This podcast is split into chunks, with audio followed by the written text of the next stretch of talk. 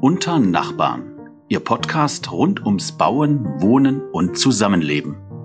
Was bewegt die Branche und die Menschen dahinter? Darüber sprechen wir mit unseren Gästen. Mein Name ist Marion Hoppen. Ich bin Heiko Senebald und schön, dass Sie dabei sind.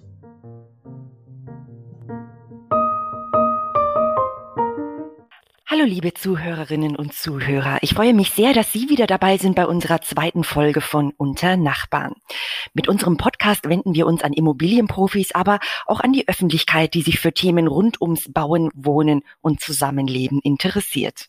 Und wenn ich wir sage, meine ich meinen lieben Moderationskollegen Heiko Senebald und mich, denn wir haben das Projekt gemeinsam gestartet. Aber die Zeiten sind schwierig und da passieren Dinge, die man so nicht vorhersehen kann. Deswegen kann Heiko an dieser Folge leider nicht teilnehmen aber ich werde natürlich versuchen, ihn würdig zu vertreten.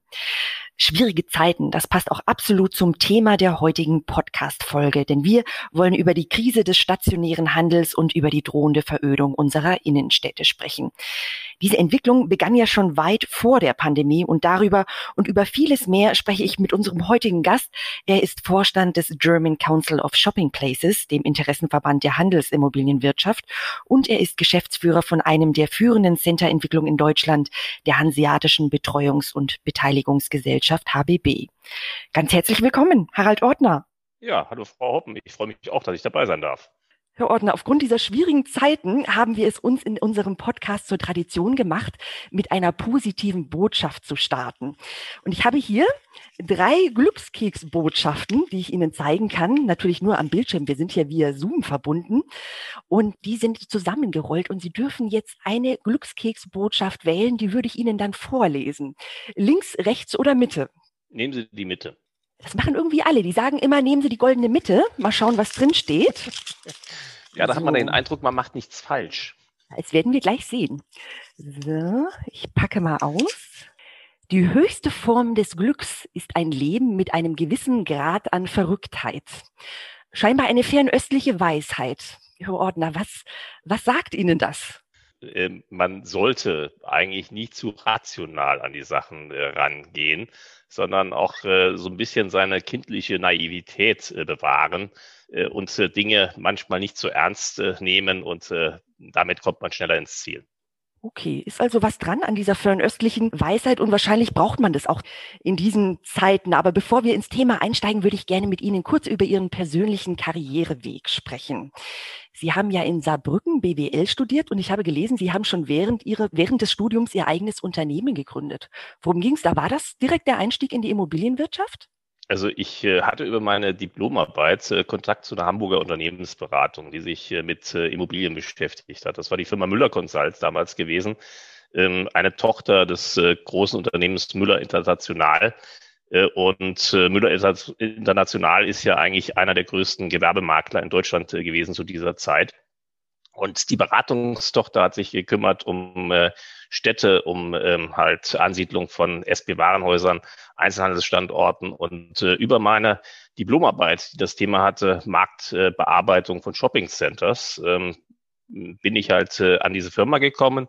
Diese Firma äh, hat mir dann Beratungsaufträge gegeben. Äh, dadurch begann meine Selbstständigkeit. Ich habe also für diese Firma in den damaligen Zeiten relativ schnell die komplette Marktforschung in ganz Deutschland gemacht und äh, habe festgestellt, dass Nachfrage auch von anderen Unternehmen war. Ich habe äh, dann für ASCO Marktforschung äh, gearbeitet, äh, die dann irgendwo äh, in Real aufgegangen sind, für Remsma, äh, für die Degi und äh, Hammerson und äh, andere große Player in Deutschland. Mhm.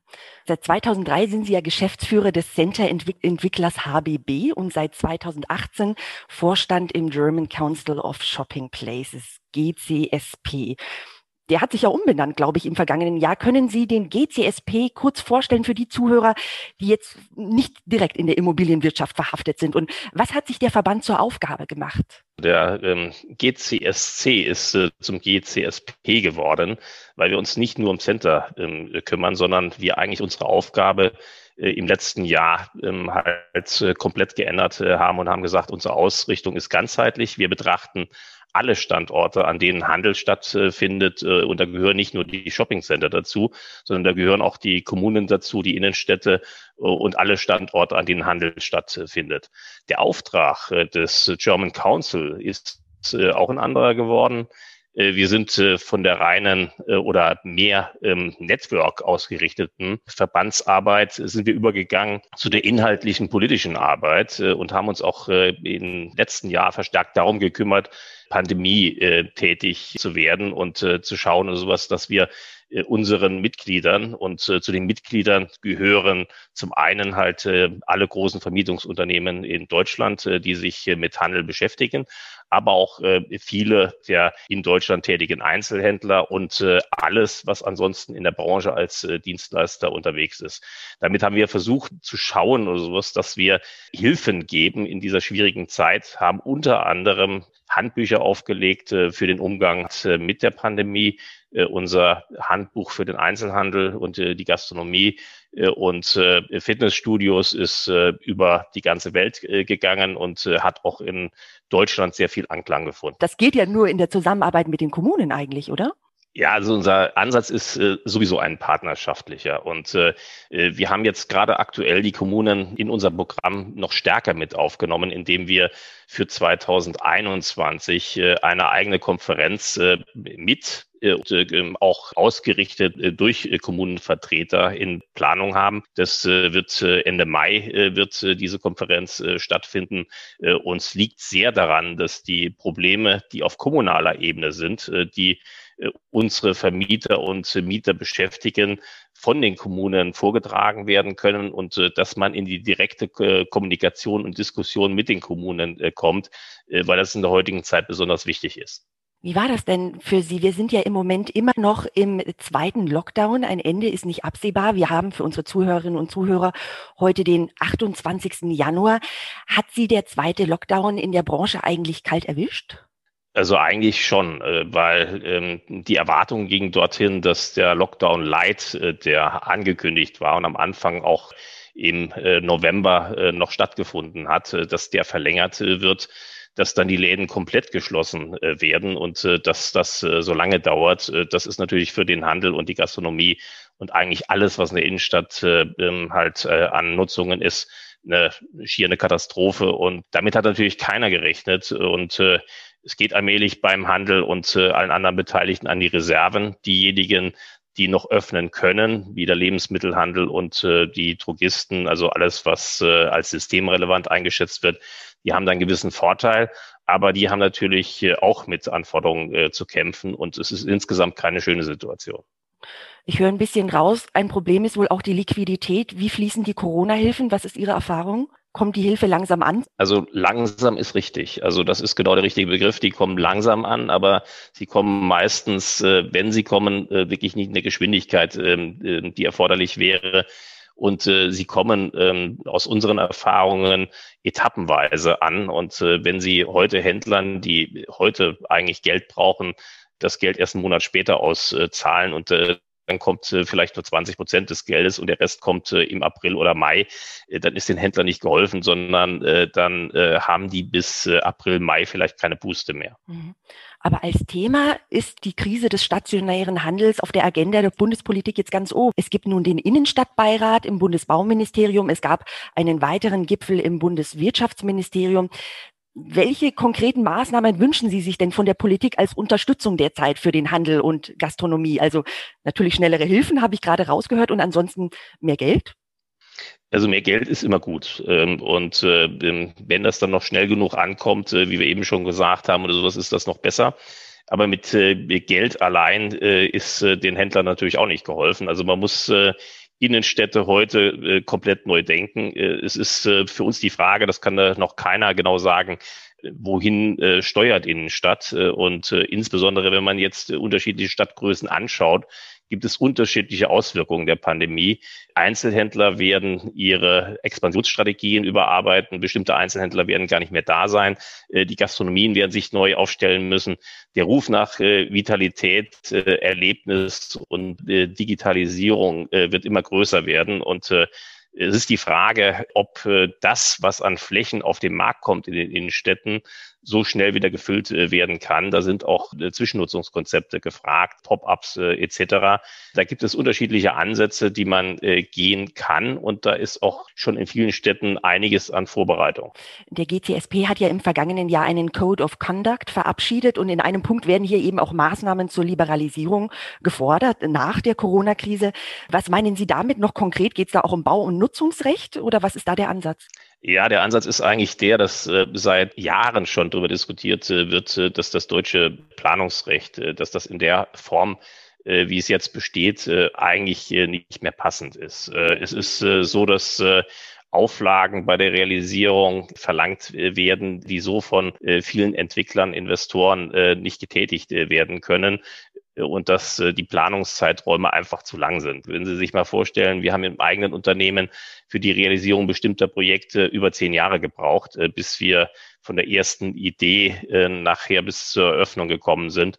Das kann eigentlich äh, nicht richtig sein. An, in anderen Ländern geht sowas äh, viel schneller. Da ist teilweise auch äh, eine Umkehr äh, von äh, bestimmten Pflichten notwendig.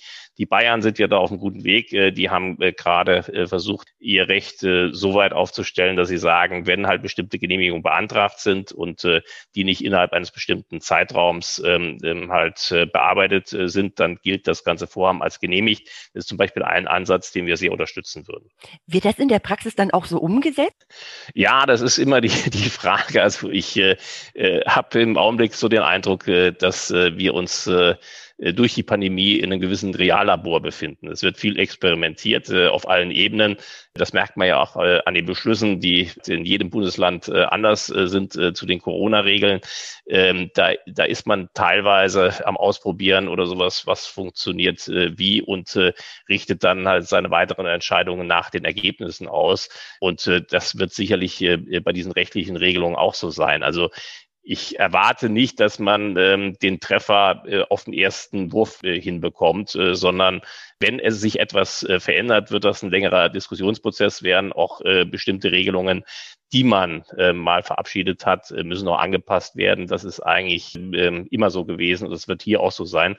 Nur ich äh, erwarte, dass die Dinge jetzt schnell angegangen werden und dass sich da etwas bewegt, äh, weil man hat nicht mehr lange Zeit zu warten. Wo sich ja etwas bewegt hat, ist bei der Änderung des Mietrechts. Die Bundesregierung hat gegen Ende vergangenen Jahres ja eine gesetzliche Klarstellung zur Störung der Geschäftsgrundlage verabschiedet. Jetzt mal in einfacheren Worten für Nichtjuristen wie mich. Gewerbetreibende dürfen nun die Miete mindern, wenn ihr Geschäft Corona-bedingt vom Staat geschlossen werden musste. Gibt es natürlich Befürworter dieser Gesetzesänderung, die argumentieren, dass die Vermieter ja die einzigen seien, die nicht von der Corona-Krise betroffen sind. Was entgegnen nennen Sie den? Ja, ich sage dem, das ist falsch. Also es ist also letztendlich so, die Vermieter sind genauso wie die Mieter betroffen. Also die Vermieter haben in den Monaten de, des Lockdowns äh, keine Mieteinnahmen, weil es Mieter gab, die nicht zahlen konnten, die die Miete äh, ausgesetzt äh, haben, die äh, Stundungen äh, bekommen haben. Äh, und äh, die Vermieter, äh, die haben immer die Banken in der Hinterhand und werden dort ihren Kapitaldienst leisten müssen. Und in jedem Kreditvertrag gibt es sogenannte Covenants, die festlegen, welches Mietvolumen man im Monat vorweisen muss. Und wenn diese Covenants gerissen sind, dann wird der Kredit wird faul. Und damit hat der Vermieter genauso ein Problem wie sein Mieter. Und das kann nicht Interesse sein, halt der Mieterschaft, dass man in die Richtung geht, dass die Vermieter in Probleme kommen und äh, damit eigentlich äh, bestimmte Objekte, die eigentlich sonst gut dastehen würden, äh, in die Insolvenz geschickt werden. Mhm. Der GCSP hat ja Mitglieder sowohl aus der Immobilienwelt als auch aus dem Einzelhandel. Also finden Sie sich da gerade jetzt im Hinblick auf diese Gesetzesänderung manchmal auch zwischen den Stühlen wieder? Ja, es ist unsere Aufgabe, zwischen den Stühlen zu sein. Also es ist so, wir vertreten ja alle Parteien und äh, es ist, äh, denke ich mal, einfacher, wenn man jetzt äh, wie der HDE nur für die Miete unterwegs äh, ist, weil man dann eine klare Ausrichtung hat. Also wir sind eigentlich diejenigen, die sich als Mittler zwischen den Welten verstehen. Also wir sehen das äh, auch als wirklich wichtige Funktion an, die wir ausüben, weil wir sind diejenigen, äh, die die Parteien zusammenbringen wollen und äh, müssen, äh, weil wir sehen, wenn jeder für sich alleine losläuft, äh, dann wird das nichts, äh, weil wenn man in der derzeitigen Situation konträr arbeitet, äh, sind die Ergebnisse nicht die, die man erzielen könnte, wenn man partnerschaftlich arbeitet. Was raten Sie jetzt den Mietern und Vermietern, also partnerschaftliches Zusammenarbeiten auch angesichts dieser gesetzlichen Klarstellung? Oder befürchten Sie da Klagewellen? Also das ja, das, also das partnerschaftliche Zusammenarbeiten war eigentlich immer unser Ansatz äh, gewesen. Äh, diesen Ansatz haben wir ja auch im Code of Conduct äh, im letzten Jahr umgesetzt und Mietern und Miet Vermietern vorgegeben.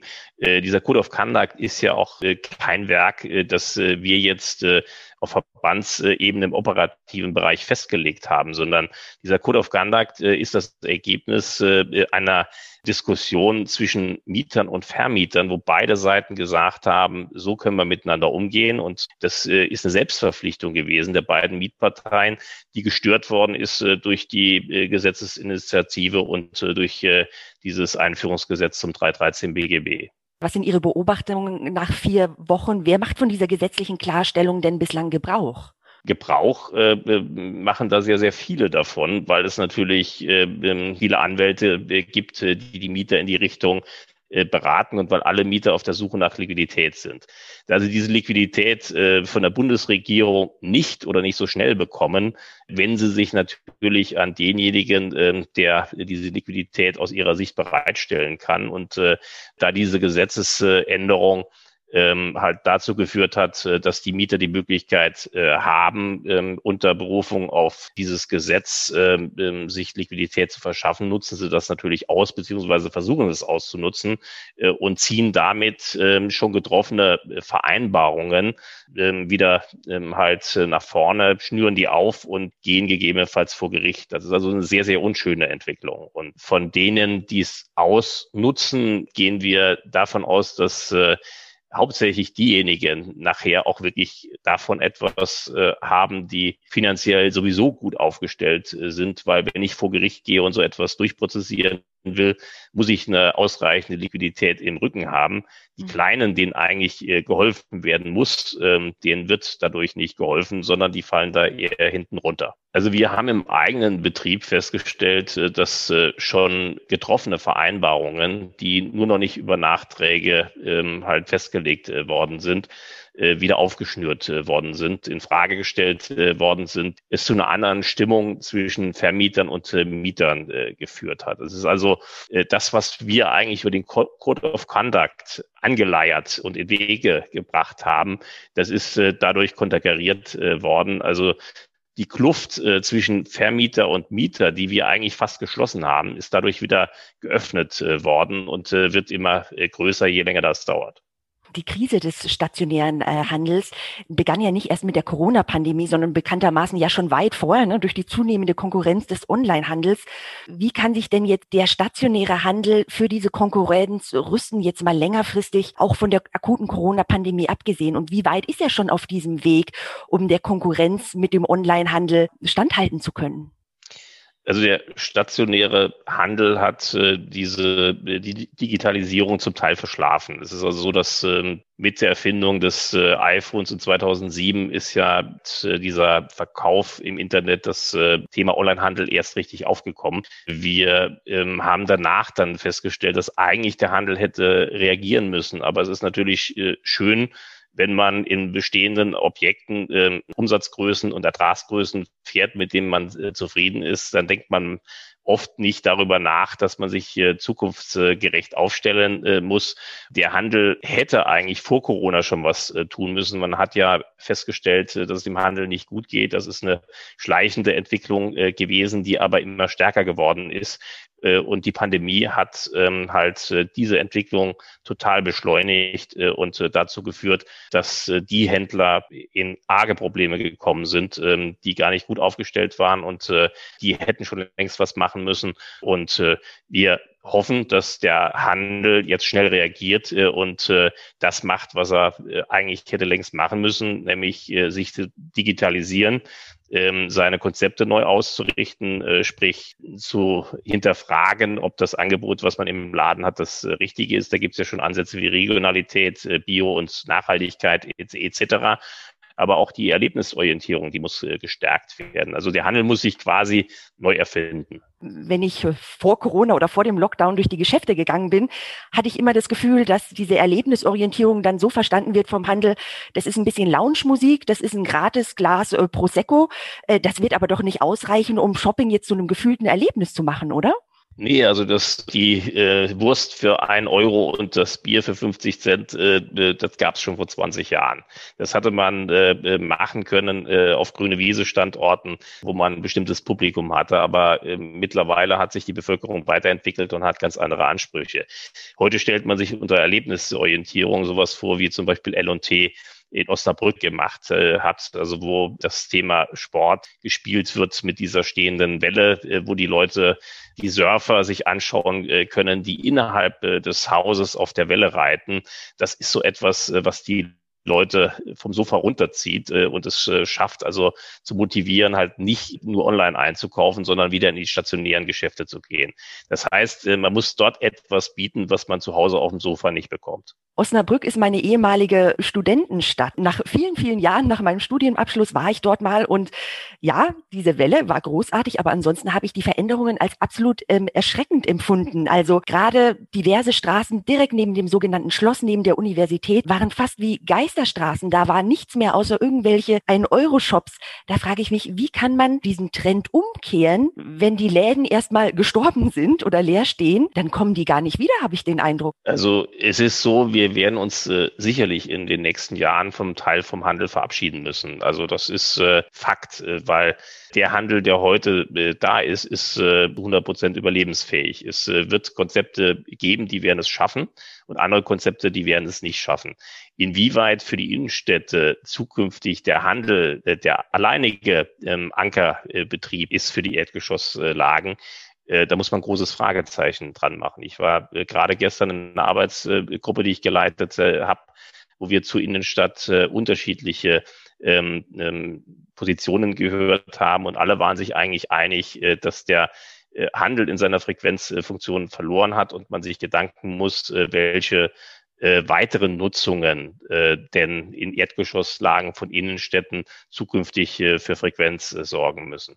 Es müssen nicht unbedingt äh, die musealen Nutzungen sein, aber äh, es äh, muss eine ganz andere Aufstellung äh, geben. Der kommunale Bereich muss stärker gefordert werden, muss sich einbringen können. Es gibt da wunderbare Konzepte. Wir haben zum Beispiel in Bochum mit der Stadt gemeinsam auf einem Areal neben unserer eigenen Entwicklung das Haus des Wissens ähm, in der Planung gestaltet so dass äh, man eigentlich Konzepte findet, wo dann äh, die städtischen Nutzungen äh, wie eine Volkshochschule bestimmte äh, Informationsthemen mit eingerichtet äh, werden und äh, damit andere Ankerbetriebe als der Handel äh, in diese innerstädtischen Lagen einziehen. Ein bedeutendes Thema für die Stärkung des Standortes Innenstadt ist ja eben auch die Steigerung des Aufenthalts und der Erlebnisqualität in den Zentren. Wie kann das erreicht werden? Mehr Kultur, mehr Wohnen, mehr Büros? Also es äh, geht in die Richtung, dass äh, Innenstädte sich Gedanken machen müssen, äh, ob sie nicht das Gleiche machen, was Center immer schon gemacht haben. Dass sie sich ein Management anschaffen und die Innenstädte wirklich gezielt bespielen.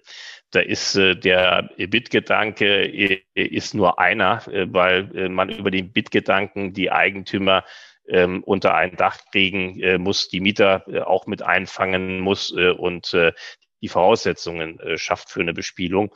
Äh, aber die Städte müssen äh, es eigentlich hinkriegen, äh, so eine Art äh, City Manager. Das äh, Thema gab es ja eigentlich schon in den äh, 90er Jahren und äh, dann äh, auch Anfang 2000, äh, ist aber nie so durchsetzungsfähig gewesen, weil einfach viele nicht mitgemacht haben oft äh, muss so eine Notsituation, wie wir die jetzt im Augenblick haben, herhalten äh, dafür, dass äh, Entwicklungen angegangen werden können, äh, die eigentlich äh, richtig sind äh, für eine Innenstadt. Und äh, ich denke mal, insofern kann die äh, Pandemie auch dazu helfen, äh, dass wir das aufholen, was andere Länder schon gemacht haben. Wir sind in vielen Punkten sind wir da einfach äh, hinterher. Äh, das holt uns jetzt ähm, halt mit aller Wucht ein und äh, da müssen wir gegen ankämpfen und müssen Lösungen finden. Haben denn diese reinen Einkaufsmeilen wie auch die wir aus jeder Stadt kennen, haben die überhaupt noch eine Zukunft? Also reiner Einkauf äh, ist äh, nicht different zum Einkauf im Online-Bereich. Ich muss äh, den Leuten vermitteln, was ist denn der Mehrwert äh, dessen, was ich stationär äh, anbiete. Und äh, dieser Mehrwert ist ja einmal in dem, was ich optisch und zum anderen, was ich haptisch erlebe. zum anderen ist es auch wirklich diese emotionale Kom Komponente, die ich im Internet gar nicht vermitteln kann. Und auch diese Beratungsintensität. Also äh, wenn Sie heute in den Laden kommen, da gibt es immer noch äh, Betreiber, die jetzt auch so langsam aus dem Markt äh, ausscheiden. Da fühlen sich die Verkäufer, Verkäuferinnen verfolgt, wenn ein Kunde in den Laden kommt. Und da muss ein Umdenken da sein, damit man eigentlich auch äh, dieses äh, Service-Thema ähm, auch in die Köpfe reinkriegt äh, seines äh, Personals und dass das auch äh, gelebt wird. Also es gibt unterschiedliche Unternehmen äh, aus dem ähm, Ausland, äh, die leben das äh, hier vor. Da wird bei der Eröffnung von der ganzen Mannschaft äh, werden die ersten Kunden äh, begrüßt. Äh, auf solche Ideen kommt äh, hier in Deutschland kommen Einzelhändler. die machen einfach einen Laden auf und äh, fragen sich dann abends sowas, wieso sie äh, vielleicht nur zehn Prozent äh, äh, weniger Umsatz gemacht haben als das, was sie geplant haben. Also radikales Umdenken. Ich kann mir vorstellen, dieses Jahr, das vergangene Jahr, war eines der schwierigsten wahrscheinlich für den GCSP. Ich muss aber sagen, man sieht Ihnen den Stress jetzt gar nicht so an, wenn ich Sie auf dem Computer bin Bildschirm sehe. Äh, da frage ich mich gerade, wie kommen Sie denn eigentlich runter in solchen schwierigen Zeiten? Ja, ich muss sagen, also dieses Jahr war wirklich brutal anstrengend. Das kann man so sagen, weil es so ist, dass ich zum einen natürlich in meinem eigenen Unternehmen weiterhin meine Aufgaben erfüllen musste. Und die sind ja jetzt nicht leichter geworden durch die Pandemie. Zum anderen habe ich natürlich auch äh, im Verband, äh, im German Council of Shopping Places, äh, Aufgaben und Arbeiten übernommen, äh, die sonst nicht anstehen äh, würden. Für mich war es wichtig, dass ich einen gewissen Ausgleich äh, äh kriege und der Ausgleich liegt bei mir im sportlichen Bereich. Ich äh, ähm, spiele gern Golf, äh, habe das also sehr bedauert, äh, dass man das jetzt bei uns in Schleswig-Holstein nicht mehr ausüben äh, darf und äh, muss jetzt, wenn ich das äh, mal machen will, nach Hamburg ausweichen, wobei das etwas schwierig wird, weil in Hamburg äh, die Mitglieder in den Clubs äh, halt Vorrang äh, haben und äh, jetzt im Augenblick oder sowas alles, was frei ist, äh, von den eigenen Mitgliedern belegt wird. Ansonsten äh, fahre ich noch ein bisschen Fahrrad äh, und ähm, habe im Keller so ein, ja, ein kleines, wirklich ganz, ganz kleines Fitnessstudio eingerichtet, so dass ich mich da schon so ein bisschen äh, abreagieren kann, wenn ich das brauche. Und das brauche ich also fast jeden Abend. Ich glaube, die Fitnessgeräteindustrie sind die reinen Gewinner aus der Corona-Krise. Ich habe mir so ein Teil nämlich auch im ersten Lockdown äh, angeschafft und ich musste, glaube ich, drei Monate drauf warten, weil alle anderen auch auf die Idee kamen. Äh, wir wollen unseren Zuhörerinnen und Zuhörern auch immer gerne ein bisschen Inspiration mitgeben in diesen Zeiten. Deswegen auch die Frage an Sie, was hat Sie denn im Leben bislang sehr stark beeinflusst oder inspiriert? Also sei es ein Buch, eine Person? Also das war bei mir schon relativ früh. Das wär, war während meines Studiums. Also mein damals damaliger äh, Professor, der Bruno Tietz. Ähm, diejenigen, die mit äh, Handel zu tun haben, werden ihn vielleicht äh, noch kennen. Das war zur damaligen Zeit, war das Mitte, Ende der 80er Jahre war das der Handelspapst in Deutschland auf dem Bereich halt der, der Lehre, wobei der natürlich auch Praxiserfahrung hatte, der hat ein eigenes Unternehmen gewesen. Der hat damals Voraussagen gemacht, die heute eintreffen, beziehungsweise in den letzten Jahren eingetroffen haben. Und das hat mich also wahnsinnig geprägt, äh, dass man äh, und hat mir aufgezeigt, äh, dass man nicht nur bis morgen oder übermorgen denken muss, sondern ganz weit äh, voraus. Und das ist etwas, was ich versuche auch in meinem eigenen Unternehmen hier umzusetzen äh, und äh, was ich auch äh, versuche in die Verbandsarbeit reinzutragen vorausblicken. Was meinen Sie denn? Wie sehen unsere Innenstädte in fünf Jahren aus? Werfen wir mal einen Blick in die Glaskugel. Anders. also wie genau ist, äh, wir müssen schauen, was wird ähm, ich nachher an Nutzungen äh, überbleiben. Äh, es wird sicherlich so sein, dass der Handel nicht ganz verschwindet. Es wird ähm, in den Bereichen Handel, es gibt gewisse Selbstheilungskräfte in den Innenstädten, die dazu führen werden, dass das ein oder andere sich äh, wieder zurecht äh, ruckelt äh, in den nächsten drei bis fünf Jahren.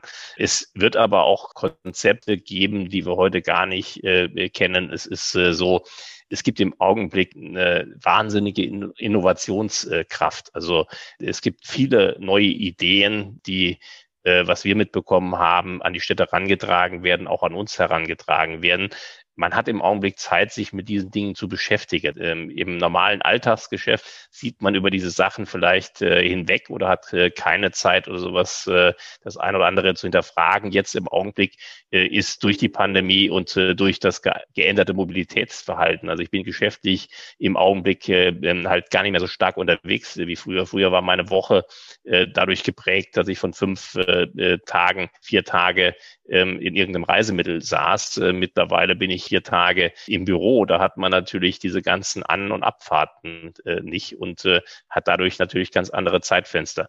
Für die Innenstädte wird das äh, äh, heißen, es gibt Innenstädte, die werden sich relativ schnell erholen, das sind die großen und äh, halt äh, also die A und äh, B-Städte. Es gibt aber auch Städte, die, die werden sicherlich Verlierer der Pandemie sein und äh, die werden nur dann äh, eine vernünftige Entwicklung noch vollziehen können, wenn sie entsprechend gut gemanagt sind. Und äh, da kommt es auch äh, wirklich darauf an, dass die richtigen Leute in der Stadtspitze sitzen und dass ähm, von oben eine gute Beratung an die Städte herangetragen. Das ist auch etwas, was ich so wahrgenommen habe, dass Corona eine sehr große Innovationsfähigkeit und Kreativität hervorgerufen hat. Deswegen auch meine abschließende Frage an Sie, Herr Ordner. Was ist Ihr wichtigstes Learning aus der Corona-Krise? Also sowohl für Sie persönlich als auch im beruflichen Kontext? Die Pandemie hat äh, mir eigentlich aufgezeigt, äh, dass man nie früh genug anfangen äh, kann, äh, darüber nachzudenken, äh, wie stellt man sich auf neue Situationen ein und dass man eine gewisse Flexibilität und Beweglichkeit äh, haben muss nie ausruhen darf und äh, immer schon weit in die Zukunft äh, blicken muss. Also das, was ich Ihnen eben gesagt habe, das, was mein Professor damals äh, schon gemacht hat, das sollte eigentlich jeder der in einem Unternehmen äh, eine Führungsposition hat, äh, sollte das verinnerlichen, dass man eigentlich über den vierten und fünften Schritt schon dann nachdenken muss, wenn man den ersten geht. Herr Ordner, vielen Dank für die ganzen Einblicke, dass Sie sich die Zeit genommen haben. Ich wünsche Ihnen alles Gute für dieses Jahr und das wird ja sicher nicht ganz einfach werden für den Handel und für die Handelsimmobilienwirtschaft. Danke, dass Sie bei uns waren. Vielen Dank, Frau Hoppen, für das nette Gespräch. Ihnen auch alles Gute. Danke Ihnen. Liebe Zuhörerinnen und Zuhörer, ich freue mich, dass Sie dabei waren und hoffe, Sie hören auch beim nächsten Mal wieder rein bei Unter Nachbarn. Bis dahin wünsche ich Ihnen erst einmal alles Gute und vor allem bleiben Sie gesund. Bis dann. Tschüss.